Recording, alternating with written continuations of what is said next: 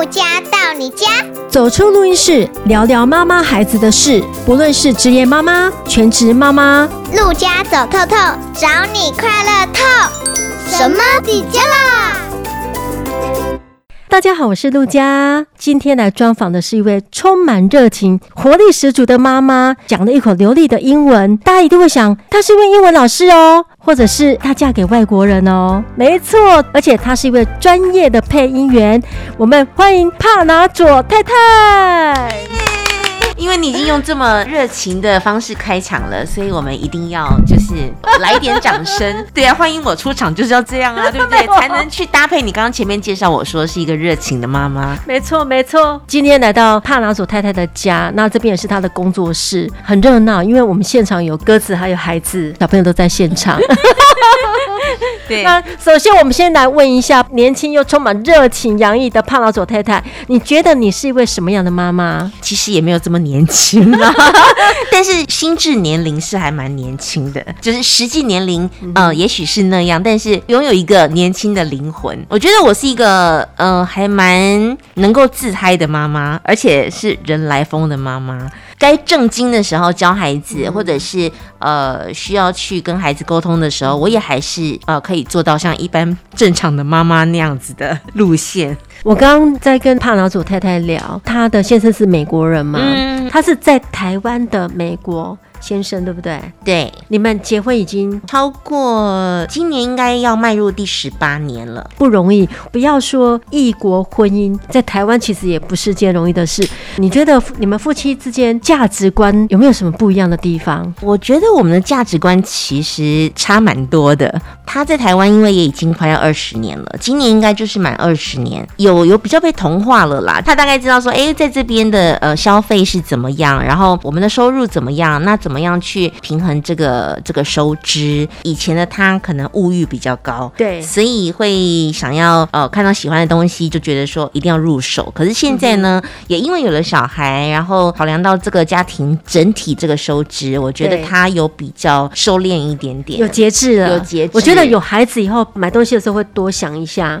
对，你们两个会不会为了教养孩子，会不会有一些争执吗？对对对，也有人问过我这个问题。我发现我们两个人好像。很少为了怎么教小孩这件事情争吵。其实我们本来就不太争吵啦，应该是说我们个性蛮接近的，嗯、那也比较懂得退一步。在生活上面，我觉得欢笑比较多。孩子的教养问题，我觉得基本上他是就丢给我了啦。可能有一些有些时候他不是这么的同意或者是认同我的做法，也避免说这个中间的冲突。所以他是尊重你，对教养孩子的部分，他就配合你，对。当然，如果说他有一些他自己的想法，他还是会跟我分享，或者是给我一些建议。那我也会去听他的建议，然后再去调整自己的方式啊。哎、欸，那像你这样子就比较没有婆媳问题嘛，因为你在台湾，对对不对？所以婆婆在美国，其实你们比较遇不到。没错，台湾跟美国在文化的差异上最大的不同是什么？美国跟台湾的文化差异啊，还蛮大的耶。你说他现在已经变成台湾人，对不对？有有很多部分是被同化，没有。错，其实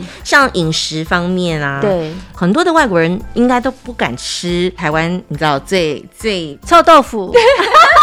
他敢吃，他非常爱吃。他，他不是敢吃，他很爱吃。佩服，因为真的外国人不敢吃臭豆腐，因为他觉得很臭。对，然后我也听过很多朋友，就是一样是呃异国婚姻的，对、呃，这个太太每次带了一盒臭豆腐回家，对、嗯，然后先生就会叫他到阳台去吃，因为实在是那个味道太太重。对，可是我们家老公是就是闻到越臭的 臭豆腐，他越要去尝试，因为他觉得越臭越好吃。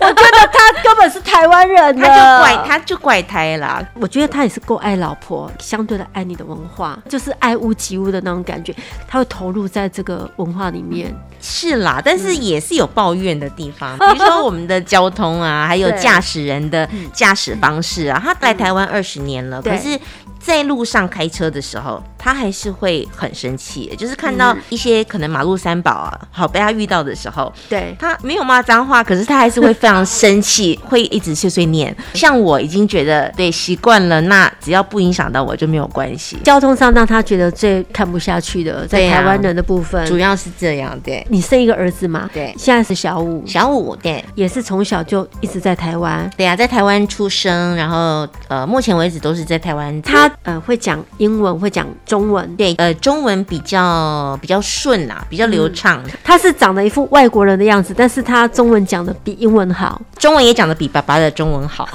对，在家里面，当然他面对爸爸的时候就是要讲英文。那有时候我也会跟他讲英文，就是让他去嗯习惯。所以他的听跟说基本上是没有什么太大的问题。他觉得自己是台湾人，这个问题我有今天有问他了一下，他都在台湾长期从出生到现在，所以他其实会比较觉得自己像台湾人。嗯哼，我问他说：“那你不觉得自己像像美国人哦？”他说：“我也是啦。”我也是，就是一半一半嘛，应该是以他的第一个答案为主，因为他在台湾这么这么久，然后也都在这边生活，然后接触的都是台湾人，所以他会觉得自己好像就是也是一样的。你问他这个问题的时候，他给你的第一个答案就是，我觉得我就是台湾人啊。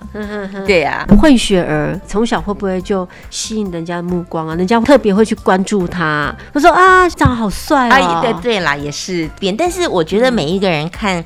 他的脸好像都有不同的想法，嗯、有的人觉得他比较像我。有的人觉得他比较像爸爸，我自己也看不太出来啦。嗯，有的时候会受到一些特别待遇是没有错。这样子会影响到他学校的生活吗？哎、欸，他在旁边呢，我想要请他来讲一下。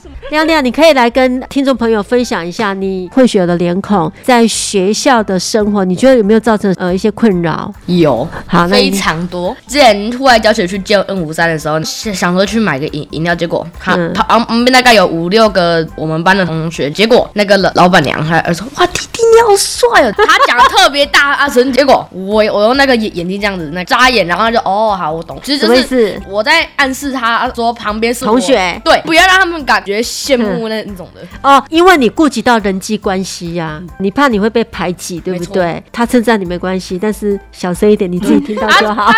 讲超大声的，在台湾升学压力你会觉得比较大吗？如果跟美国比的话，会，会。其实国外的教育跟台湾的教育真的不一样哎，在学校方面，台湾的学校真的是塞很多东西给小朋友。嗯、对，现在孩子都比较早熟嘛，他们也已经知道什么叫做压力。嗯、像我自己本身，我大概到国中毕业的时候才知道所谓的压力是什么。嗯、现在的小孩像他现在就已经会说，有的时候压力很大了。呃，可能功课多，然后加上考试之前，老师又会不断的给很多的练习，然后很多的功课，真的就是一直塞，一直塞，一直塞。所以，嗯，小朋友会觉得比较吃不消啦。他现在有补习吗？我没有让他上过补习班呢。你英文的学费省了不少哎。对呀，因为在这个环境里面，所以这样的语言一定学到。那跟爸爸讲英文，有的时候我也跟他讲英文，所以这已经变成是他习惯的语言。所以听跟说都没有问题，但是读跟写这个部分还需要再多做练习。会不会因为这样子而需要走上补习这条路？我我也还不确定哎。李先生会不会讲到说他们在美国啊教学的方式跟台湾的差异呀？之前在在线上上呃网课的时候，爸爸会在旁边听到老师对孩子们可能讲话的语气呀，还有表达方式，他就会觉得呃跟国外的老师对待孩子的呃方式是不一样的，整个课堂的气氛也是非常不一样的。台湾人是比较严谨嘛？没有错，就是很严格啊。然后老师可能今天一个孩子做了一个什么样的行为，老师就整个就是大声咆哮嘛。那其实，在国外的话，可能老师会先用比较温和的方式去询问你在做什么，然后再去跟孩子沟通，就只是温和的沟通，而不是立刻大声斥责他，然后呃要他停止他现在做。台湾人比较紧张，台湾的妈妈在教养孩子也是。对也会比较然后严格啦。对对对，我觉得这个就是文化上的差异。在台湾的话，也常常带孩子去游泳啊、爬山之类的。没有哎、欸，因为爸爸他其实自己本身呃去爬山，为什么没有带着我们？因为他都是去难度比较高的这个山。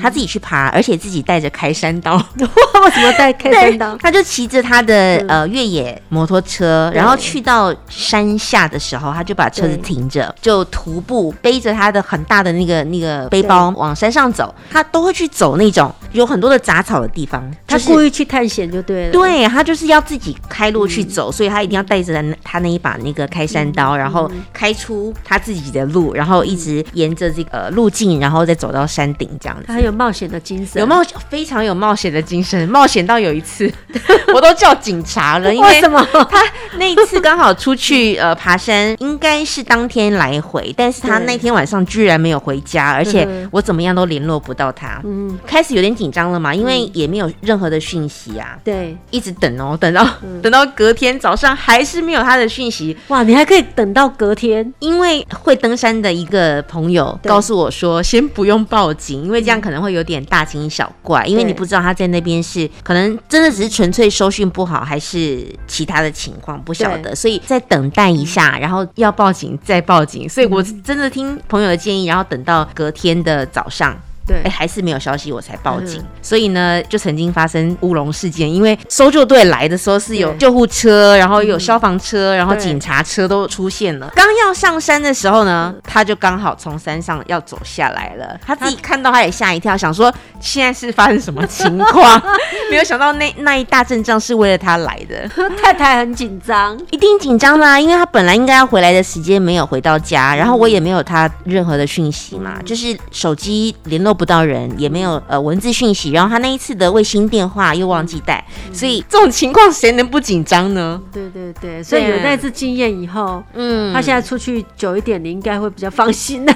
呃，出去久一点，他只要让我知道说他在哪里，对，然后呃，也许没有收讯，也让我知道是没有收讯的，嗯、我也就没有关系。刚刚有聊到就是刚结婚的时候啊，对，你说为了红包的事情，嗯，平常是真的比较没有什么事情可以吵架。但是那一次的确印象蛮深刻的，因为在国外结婚是没有在收红包的，朋友可能就是送礼呀，然后就直接来参加你的婚礼了。在台湾，我们就是有这个红包的文化嘛。那个时候他就撇下一句话说：“我们邀请朋友来不收红包。”我的角色就很尴尬，因为我还有爸爸妈妈，爸爸妈妈也一般传统的长辈还是会有一些传统的想法。呃，对于这个红包，就是哎，我以前包出去的，现在就是要回收，就是想法。不同，那我变成夹心饼干了。你说你不收，我也没有办法说跟爸爸妈妈去好好的沟通这件事情，所以我就很难做人呐、啊。嗯、那那一次跟他就真的有不开心的时候，就是为了这件事情。嗯、后来